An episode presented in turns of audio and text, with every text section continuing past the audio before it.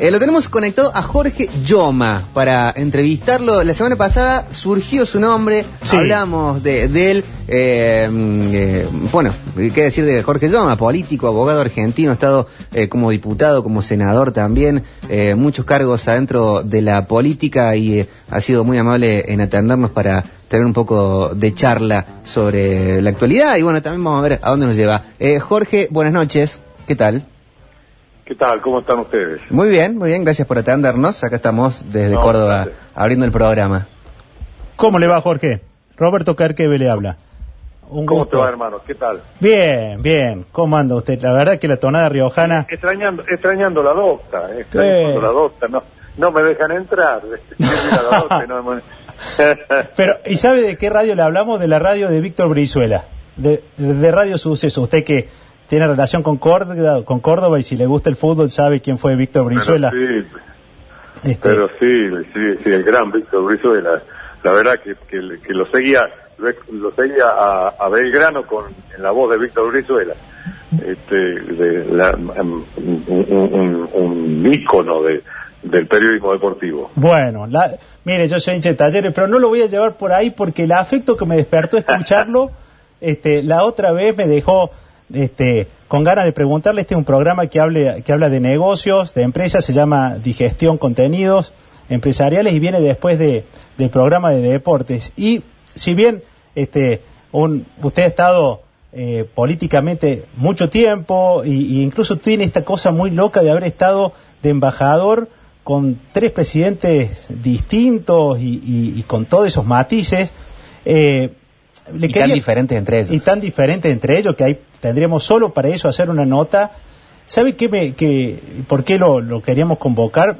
Veníamos hablando con Ricardo López Murphy y hablábamos de que nosotros en fase 5, eh, hasta en los noticieros, seguíamos viendo una realidad que no nos tocaba a los del interior, por lo que vive Buenos Aires, pero que aparte comercialmente no había medidas ni, ni que, que auspiciaran el comercio entre provincias o, propuestas que nos, nos permitan vivir una realidad distinta, ni siquiera el fútbol, ¿no? Y veníamos con eso con López Murphy, hablamos con Guillermo Moreno y algo más de lo mismo, y usted en un programa de televisión le querían hacer hablar de, de- alguna cuestión política y con su tonada riojana dijo, pero escúcheme, ¿usted por qué no habla aunque sea cinco minutitos de lo que pasa en el resto del país?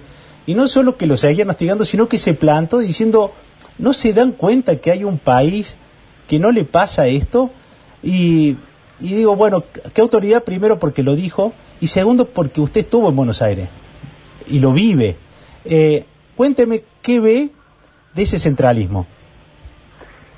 Mira, yo creo que la que, que, gran parte del, del- del problema argentino es la concentración de, de- no solamente del poder económico en la ciudad de Buenos Aires, sino ya en los últimos años el poder político.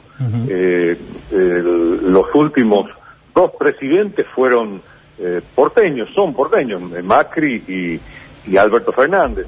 Los tres últimos gobernadores de la ciudad de Buenos Aires, de la provincia de Buenos Aires, perdón, fueron eh, porteños, Scioli, Vidal y. Ujú. La agenda pública de debate es de los medios nacionales y, y de temas que no tienen nada que ver con la Argentina real. Eh, eh, yo, pues, fue- mm, bueno, tuve el, el orgullo, la, la distinción de, de, como decían antes, de ser embajador en dos países latinoamericanos como eh, México y Perú, Sí. eh, de, de tres presidentes, de, eh, que Kirchner, Cristina y, y Macri, y la verdad que, que, cuando uno eh, eh, eh, está allá y ve cómo las inversiones argentinas, el empleo argentino, se, muda permanentemente, digamos, yo, he recibido un montón de empresas argentinas que, que, dejan oficinas corporativas en Buenos Aires y, y, se mudan a Perú, a México para aprovechar los beneficios del, libre comercio con Estados Unidos y con la Unión, Europea. Y, vemos que, que estos temas no figuran en la agenda.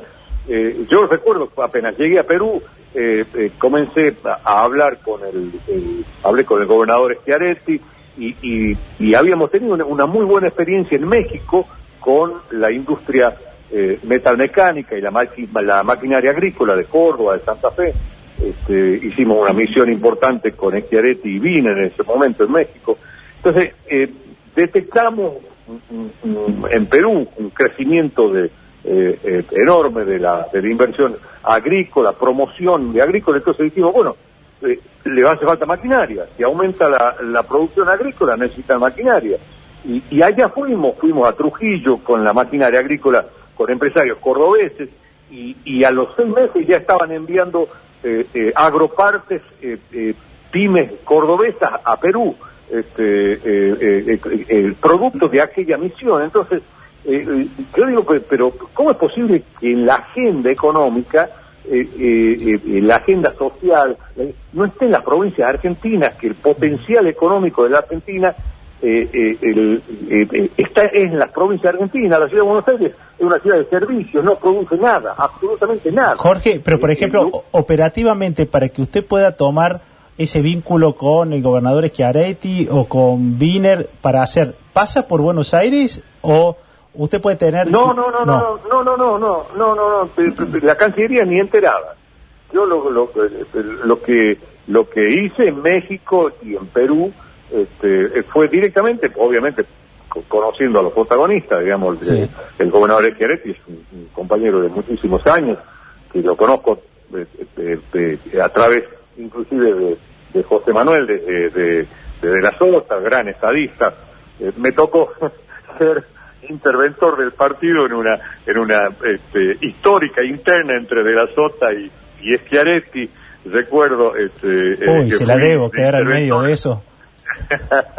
Así que, digamos, directamente la, el, vínculo es con los gobernadores. Yo apenas llegué a Perú, en Perú estuve un año y medio nada más, pero pero hablé con el, con, con el gobernador, me lo envió al ministro de Industria este, eh, de Córdoba y, y, a, la gente de Pro Córdoba eh, y armamos una reunión con las cámaras, la Sociedad de Industrias de Perú y ahí surgió inclusive una, una misión inversa de, los empresarios peruanos eh, a visitar Córdoba en, o sea que las ferias.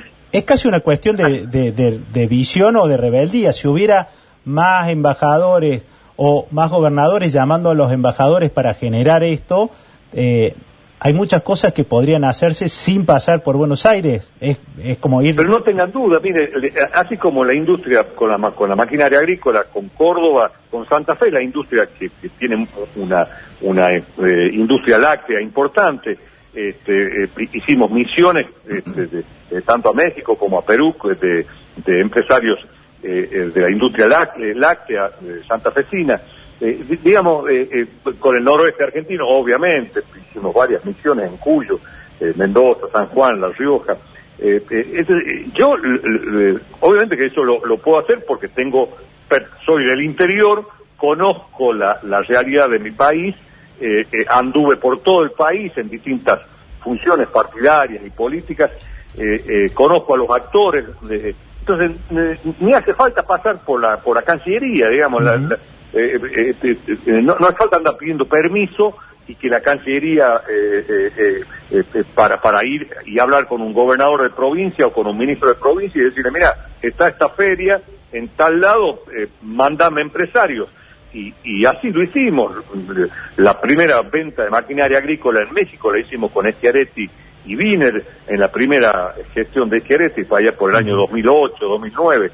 Eh, entonces, eh, eh, en Perú lo hicimos el año pasado, una misión muy importante con el ministro de Industria de, Córdoba y empresarios de la Cámara de Maquinaria Agrícola de Córdoba. Este, y la verdad que, de ahí surgieron negocios importantes con varias empresas. Así que yo, yo, yo me revelo contra esta agenda de, que instala la prensa nacional, los medios nacionales y la concentración ya política, digamos. Eh, yo hablaba con los compañeros, bueno, es hora de, que surja nuevamente un, un, presidente del interior de la Argentina. Los mejores tiempos de la Argentina fueron con dos presidentes del interior profundo, con Carlos Menem y, Néstor Kirchner. Eh, fueron, fueron los mejores tiempos, los mejores días, y esto lo, lo dan hasta la, las, las estadísticas, eh, por ejemplo, niveles de pobreza, eh, el 26 por, no, no llegaba al 26%, cuando Menem y cuando Kirchner, digamos, el, cuando uno, los gobernadores pasan a ser protagonistas de la, de la vida nacional, y, y, la verdad que es otro, es otra la historia en la Argentina, pero, pero bueno, vamos a tener que en serio plantearnos eh, un proyecto de país desde el interior eh, e instalarlo como, como tema de debate en la agenda nacional. Bueno, eh, usted, usted nombró, este, sin, sin irnos de lleno la política y, y, y, con su gusto, pero usted habló de, de dos presidentes desde, del interior que fueron a Buenos Aires, pero nunca se pudo dar vuelta el centralismo. Entonces yo le pregunto, además usted tuvo una empresa, no sé si todavía sigue teniendo la, la empresa que había en La Rioja, era una, curtiembre. Digo, usted también sabe de empresa. Digo, ¿es tan difícil dar vuelta en una mesa de negociación eh, el, centro de poder desde la capital? O sea, eh, esta sensación de que el que del interior va para allá es como que queda abducido eh, por el poder y jamás se anima a discutir esa ese poder. No, mire, primero una aclaración. Yo no, no tengo vinculación con la Curtiembre. Ellos son los los, los, son los este, de la familia política del expresidente Menem y yo soy de otra de otros yomas. De otros yomas. Eh, sí tuvimos empresa, pero vitivinícola. Eh, este, tuvimos bodega. Mi papá tenía eh, bodega en Nonogasta, ¿no? Bien. Este, Gracias por aclararlo. Este, teníamos fincas, este, pero nos dedicamos a la industria vitivinícola. El, lo, lo que quiero plantearles es que los presidentes del interior son los que firmaron los pactos federales con, la, con todos los gobernadores de, de provincia, los que impulsaron, eh, este, en el caso de Menem, eliminaron todas las retenciones agrícolas. Por ejemplo, Menem, cuando establece la convertibilidad, lo primero que hace es eliminar las retenciones agrícolas. Eh, eh, gobernó casi todo su periodo sin retenciones. un tema que recurrentemente vuelve en la agenda nacional el, eh, este, en la constitución del, del 94, yo fui convencional constituyente, establecimos todo un articulado eh, eh, junto a 12 gobernadores que estaban en ejercicio y que formaban parte, formaron parte de la convención constituyente. el gobernador este, Kirchner, el, Marín de la Pampa, 12 gobernadores, Dualde, 12 gobernadores argentinos que fueron convencionales constituyentes y ahí establecimos todo un articulado para equilibrar, eh, eh, para dictar políticas y mandar a dictar políticas que equilibren el desarrollo relativo de provincias y regiones en la Argentina. Eh, obviamente que todo eso, el problema es que el poder político sigue en Buenos Aires. en la última elección presidencial, se lo dije a, la última vez que estuve con el gobernador Schiaretti, eh, eh, eh en la última elección presidencial todos los candidatos presidenciales fueron porteños. hasta, hasta cuando armaron el debate presidencial entre Scioli, entre Macri, creo, y Alberto Fernández, estaban todos los candidatos ahí y todos eran porteños. Y los periodistas que, que, coordinaban el debate también eran todos porteños, todos de la ciudad de Buenos Aires. No había un solo periodista del interior. Eh, eh, eh, digamos, algunos de la voz del interior, algunos de, de, Cadena 3, de, Radio Suceso, algunos que vengan y que por lo menos instale otro tema. Entonces, la verdad que tenemos que plantearnos seriamente una visión del país desde el interior y, y, los dirigentes políticos tenemos la obligación también de, cuando nos tenemos unos segundos, unos minutos de televisión, instalar los temas de nuestras provincias.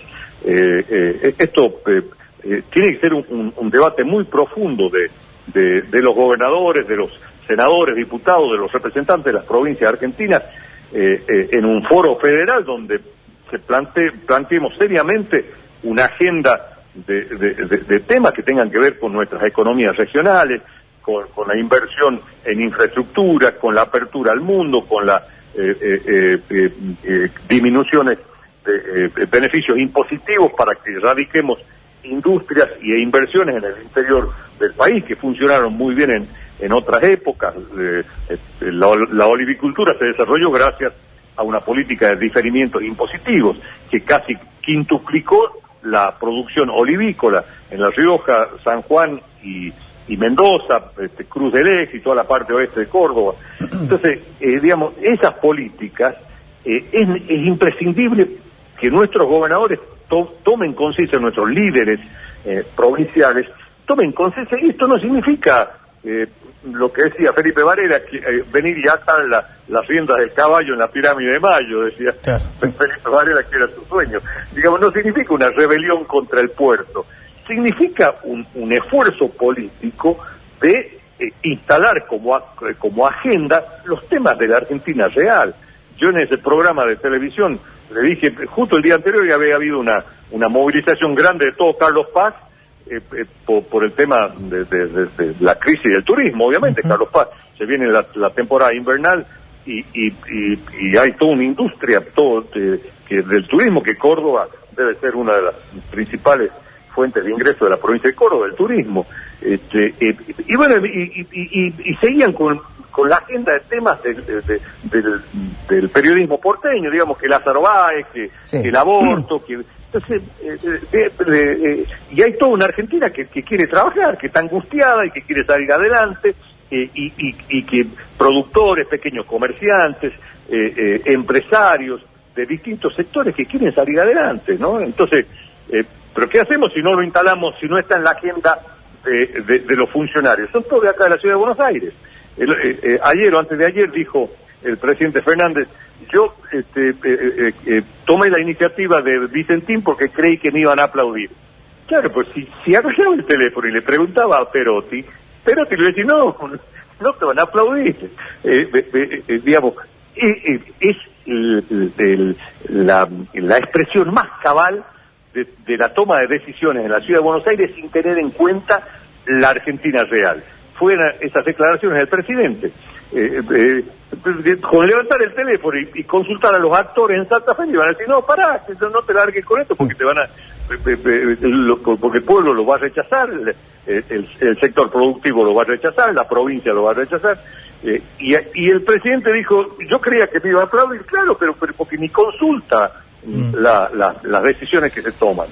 Entonces, eso es lo que yo planteo, muchachos. Creo, Ok, creo, creo que es una obligación de los líderes de nuestras provincias hacer un enorme esfuerzo y plantar una agenda. Si no, vamos a tener dentro, de- dentro de, cuando salgamos de esto, eh, o, ahora mismo, en, un par de meses más, vamos a tener el 70-80% de los, de los argentinos recibiendo un subsidio del Estado. Eh, eh, y, chau producción, chau trabajo, este, y, y la verdad que no es, no es el, el país que nosotros aspiramos a ser, ¿no? Está conectado con nosotros Jorge Yoma y abre muchas ventanas de donde se, donde uno podría meterse eh, para, para muchas cosas. Eh, desde hace un tiempo también se, se viene como revisitando la- la- las presidencias en general y, bueno, el tiempo también hace que, que se vean de otra manera. Y usted recién, bueno, eh, hablaba de los mejores presidentes como del interior y usted siempre tiene una valoración muy positiva a la presidencia de, de Carlos Saúl Menem. Eh, coincide con, la- tiene la misma en la primera y en la segunda, los números de la economía en la primera pueden dar a, a- a darle la razón el número frío. El los números de la segunda presidencia de Menem no son lo mismo. ¿Qué le parece que pasó Yo entre una y la hubo- otra? Y si, eh, si usted si usted tiene la misma eh, la misma valoración tan alta entre la primera y la, y la segunda. Los números dan como ba- bastante floja la segunda, de, de- la, de la desigualdad, de la pobreza. Sí, no, en, en- eh, en- bueno, el- en los datos de la, cuando Menem entrega el país en, en el 99, la pobreza estaba en el 26%. Eh, Kirchner lo entregó con el 26 y, uno- y, y- y el 26.3, pero ahí también, digamos, fueron los dos presidentes que al entregar su gobierno lo entregaron con, con niveles más bajos de pro- pobreza. Creo que Menem eh, tuvo dos errores, ¿no? Eh, eh, que, eh, que, que fueron gruesos errores, ¿no? El primero es no haberme apoyado a mí como gobernador de La Rioja. Lo- lo otro. Bueno, tenemos las consecuencias como está de pobre La Rioja. Si hubiese apoyado a mí, La Rioja estaría mejor. ¿A quién apoyó? Ese Eh, Pero lo otro fue cuando devalúa Brasil, eh, devalúa el real, en el que fue el efecto caipiriña, que se llamó. En, el ochen- en el 96, 97, eh, nosotros deberíamos haber corregido el tipo de cambio, la convertibilidad. No salir de la convertibilidad, pero sí corregir la paridad cambiaria. porque la devaluación de nuestro principal socio y principal destino de nuestras exportaciones eh, eh, eh, en, en ese momento eran, era altísimo este, como, como destino de nuestras exportaciones y, e importaciones, este, nosotros perdimos competitividad.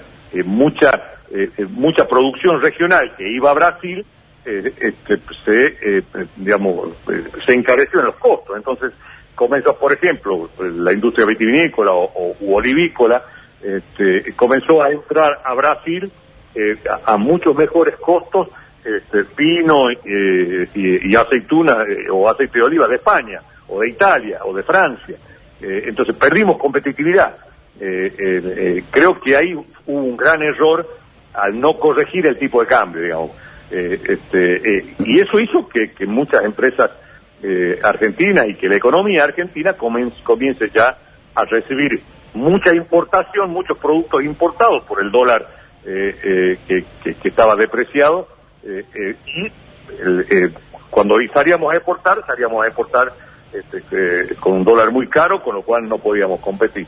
Creo que ese fue el gran error, eso es lo que provocó eh, eh, una, una caída en, en, un- en- en ese periodo de, eh, de dos, tres años del efecto eh, que, que sufrimos, tanto la, la devaluación de- de- del real como el impacto, lo que se llamó el efecto tequila en. México, que Claro. también impactó fuertemente en el mercado eh, eh, latinoamericano, digamos, son los dos países, los dos hermanos mayores, ¿no? Sí. Eh, entonces, eso, eso produjo un- un deterioro eh, eh, en, en la economía que luego comenzó a, a- a- repuntarse. Si uno ve los, los, los gráficos del 98-99, ve una, una recuperación de la economía. ¿no? Un mínimo rebote. Eh, y- pero bueno, Sí. el, el 2001 no fue de, no, no fue por Menem, hay dos años de, de, de, de la Rúa y el gobierno de la Alianza que fueron un desastre en la Argentina y que obviamente eh, fueron la primera causa del derrumbe de la convertibilidad en el 2001, Sí. ¿no? La, la- la- la pésima gestión del gobierno de la Alianza. Sin duda. Pero, Eh, yo, pero, yo- sí. pero digamos, eh, eh, yo creo que hay que abrir, hay- tenemos que abrirnos al mundo. Yo les doy un ejemplo una- de una empresa cordobesa. Yo estando en México, eh, acompañé a, a, la- a- a Pagani, este, a la fábrica de la fábrica Arcor, a, tienen, a inaugurar una planta industrial enorme que tienen, que en esa época lo hicieron en Toluca, eh, para, que con más de mil trabajadores, eh, que tiene una planta Arcor en Toluca, eh, para aprovechar los beneficios del Tratado de Libre Comercio eh, de, de México, Estados Unidos y Canadá. Entonces, y eso es trabajo argentino que se mudó. Eh, eh, eh, las mayores inversiones que tiene Arcor las tiene afuera, las tiene en Perú, las tiene en México. Ya es mucho mayor la inversión que tiene en esos países que la que tiene en Argentina. Eh, eh, ¿Por qué? Porque eh, por los beneficios que significan lo- los tratados de libre comercio y el intercambio y las reglas de juego más o menos estables en la, economía de estos países. Entonces, estamos perdiendo trabajo argentino, estamos perdiendo mucho trabajo argentino, como consecuencia de controles, regulaciones y todo, impuestos, y cada día se hace más gravoso eh, eh, producir, invertir y exportar en la Argentina. Entonces las fábricas se, comienzan a mudar este, y se mudan a países donde hay eh, eh, reglas macroeconómicas más estables y dejan oficinas corporativas en la Argentina y perdemos trabajo. Y esta crisis nos va a dejar un, deterioro enorme en nuestra economía a, la que ya veníamos. Porque ya veníamos de, de un proceso de crisis muy fuerte. Eh, eh, y, y- y- y- bueno, hay- que, generar ideas como para liberar las fuerzas productivas de la Argentina, pero si anun- anunciamos más impuestos, más regulaciones, más controles, eh, eh, pues, obviamente que, que- esto no ayuda a, que el, a que el inversor, el pequeño, mediano eh, eh, empresario pueda poner en marcha su, negocio. Clarísimo. Eh, Jorge, le, eh, le hago, Jorge ahora le va a preguntar a nuestro contador si, si puede contestar un poquito más corto, porque tenemos como tres o cuatro preguntas más, porque va abriendo ventanas y, y no lo quiero interrumpir. Sí, pero cada vez que tira un párrafo es más jugoso que el otro y así venimos.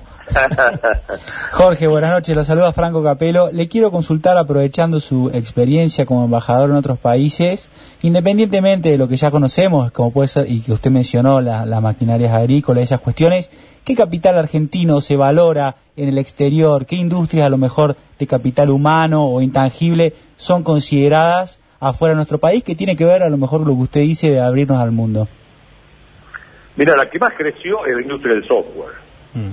Eh, eh, la verdad que, que, eh, tanto en México como en Perú, empresas argentinas, hasta hay cámaras argentinas de, de software, en, en, México hay una cámara argentina de software, de empresas argentinas que se radicaron en México y, esto lo vi también en Perú, ¿no? hay, hay todo, todo, todo este, toda esa industria novedosa eh, creo que la Argentina ha tenido un, tuvo, un desarrollo eh, eh, muy, muy importante, ¿no? la calidad técnica del profesional argentino es, el, recurso humano argentino es, es muy valorado. Yo recuerdo conversaciones con, con la gente de, defensa, que es Coca-Cola en México y que, tiene una Coca-Cola en, en la provincia de Buenos Aires y la ciudad de Buenos Aires, digamos, ¿no? La, tiene la distribución eh, eh, y es, es una fábrica de Monterrey. Y, ellos me decían, cuando abrieron un gran centro de distribución acá en la, en la provincia de Buenos Aires, eh, me, decían que un, un obrero calificado de Brasil, este, para, para prepararlo en una línea de producción, le hacían falta seis meses.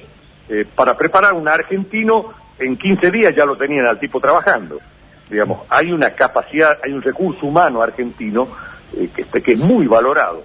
Eh, eh, usted va en los países latinoamericanos, me tocó en México, me tocó también en Perú, en los niveles gerenciales son todos argentinos, son todos profesionales argentinos, profesionales de ciencia económica, profesionales este, del derecho, profesionales en industria tecnológica, son en los niveles gerenciales de las grandes empresas son todo, es todo recurso argentino, eh, eh, eh, porque está muy, muy calificado y, eso también es recurso humano calificado que, lo estamos exportando, que lo estamos perdiendo, digamos, ¿no? Este, jóvenes profesionales que se nos van, se, se, califican aún más y, y, no, y no vuelven a la Argentina, ¿no? Así que creo que en ese sentido hay que trabajar intensa, mucho en, en, tanto en el recurso humano como en, en, generar oportunidades para que ese recurso humano pueda volcar su capacitación eh, acá en el país, ¿no? Jorge, eh, yo tengo dos, así que ayúdeme a, que no me linchen acá porque estamos pisando tanda y esas cosas.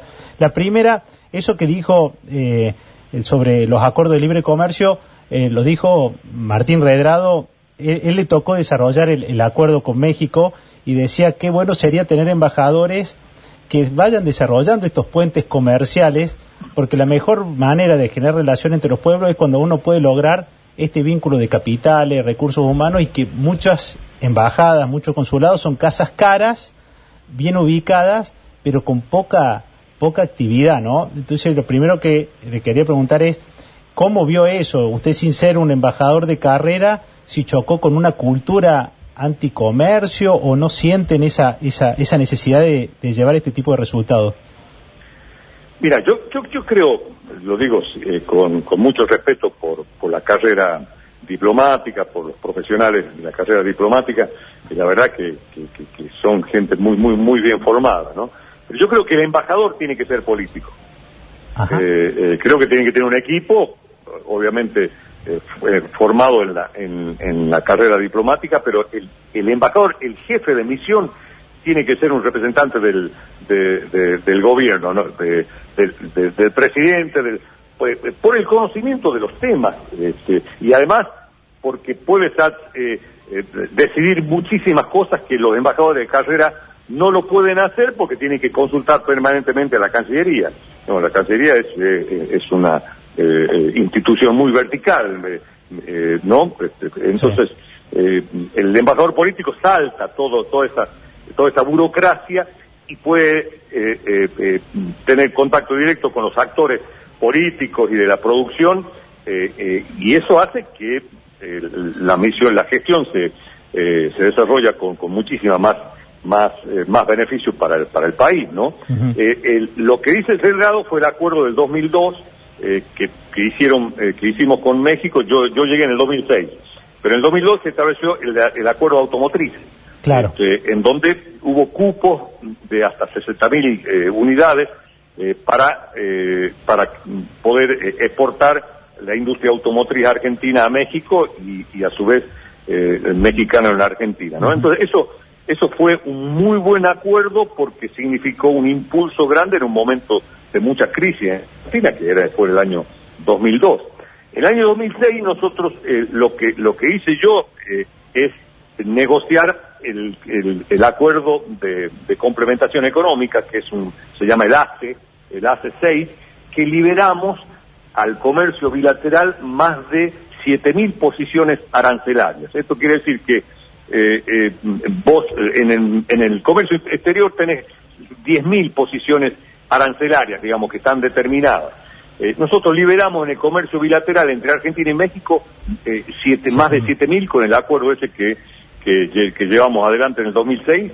eh, y ahí se incluyó la maquinaria agrícola, la industria metal mecánica, la, la- el, la- aceite de oliva. ¿Y sigue eh, digamos, vigente? distintos rubros, que la industria láctea, que, que, fueron muy importantes. Y, y de, un, de una balanza comercial de 800 millones, que era irrisoria la, la, la que teníamos con México, pasamos a tener al cabo de 3, 4 años 4 mil millones de dólares de, de balanza comercial. ¿Eso sigue vigente, a- Jorge?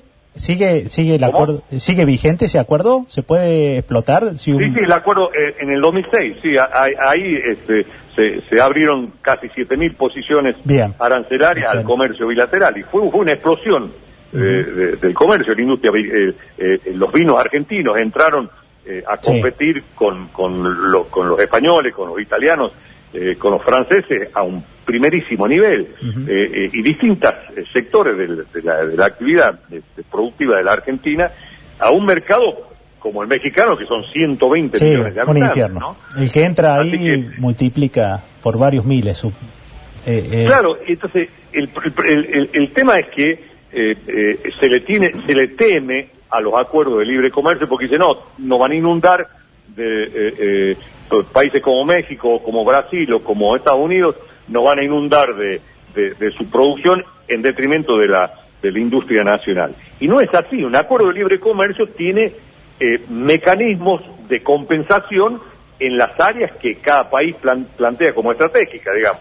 Eh, entonces, eh, eh, no es que abrís totalmente eh, la, la industria del cuero, eh, Claro. no, no es que vamos a recibir eh, zapatos de Brasil o de Estados Unidos o, o, o todo, todo- o carteras de, de Estados Unidos en detrimento de la producción del cuero, que en la Argentina la industria del cuero es, es muy importante. Entonces, ahí se establece un mecanismo de compensación, digamos, de cupos para no alterar la producción nacional.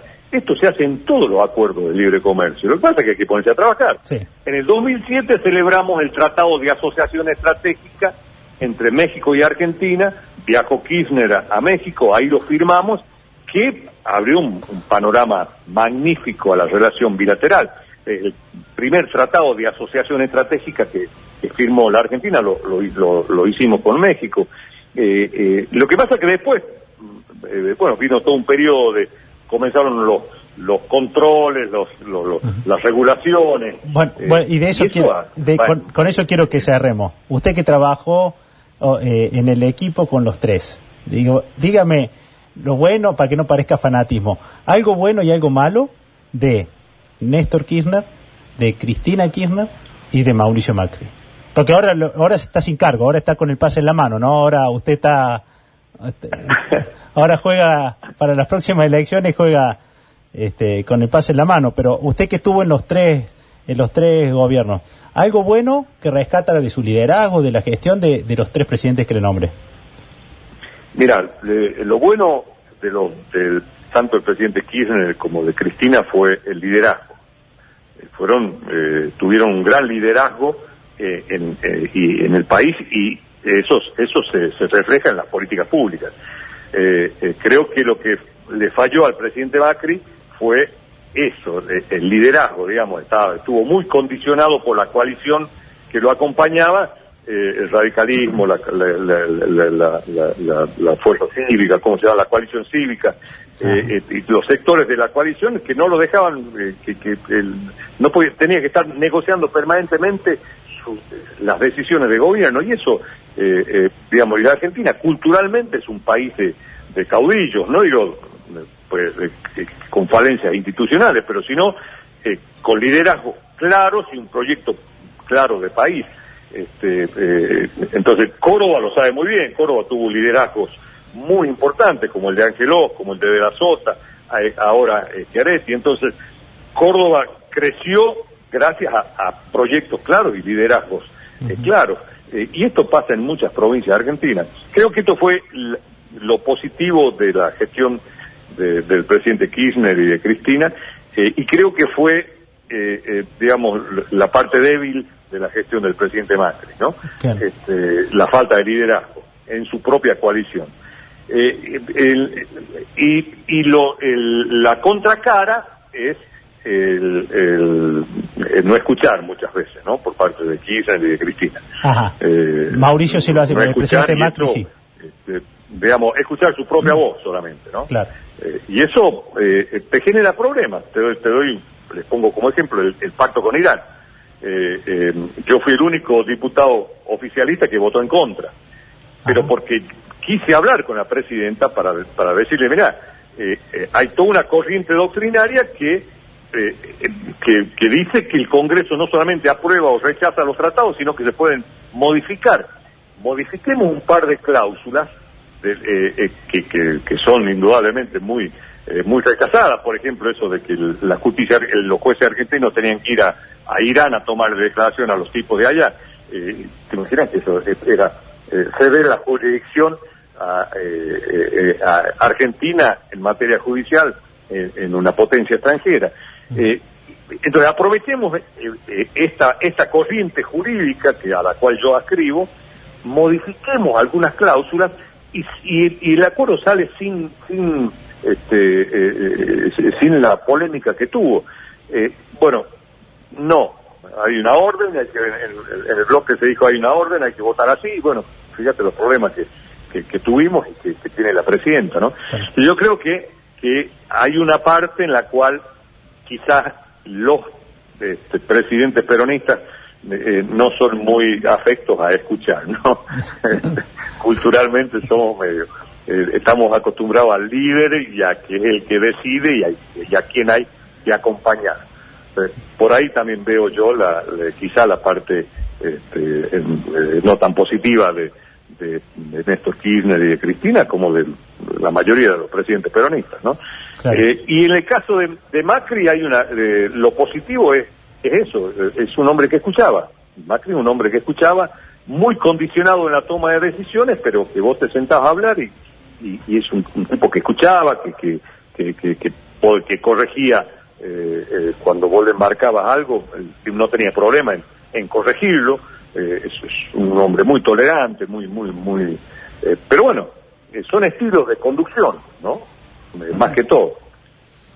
Excelente, John, ha estado interesantísima la charla, le agradecemos todo el tiempo, casi como una hora estuvimos charlando, o cuarenta y pico de minutos. Muchísimas gracias y bueno, en la nueva normalidad queda formalmente invitado a si viene por Córdoba, si está por acá, eh, a que eh, nos, se una a la mesa para que se pueda dar una charla como más física, mente presente. Va, a ser un, la verdad que va a ser un placer. Después de, ir a La Rioja, que, no, no, puedo ir hace tres meses que no voy a La Rioja, eh, porque tengo que pasar por Santa Fe, por Córdoba, por la provincia de Buenos Aires, por Santa Fe y por Córdoba.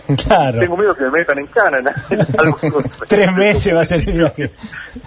No me quiero largar la ruta, así que cuando pueda lo primero que hacer va a ser ir a Rioja y después ir a Córdoba a tomar un café ahí en el Buen Pastor. Eh, claro. Eh, pero un placer, un gusto muy grande. ¿eh? Ojalá sea así. Joma, buenas noches.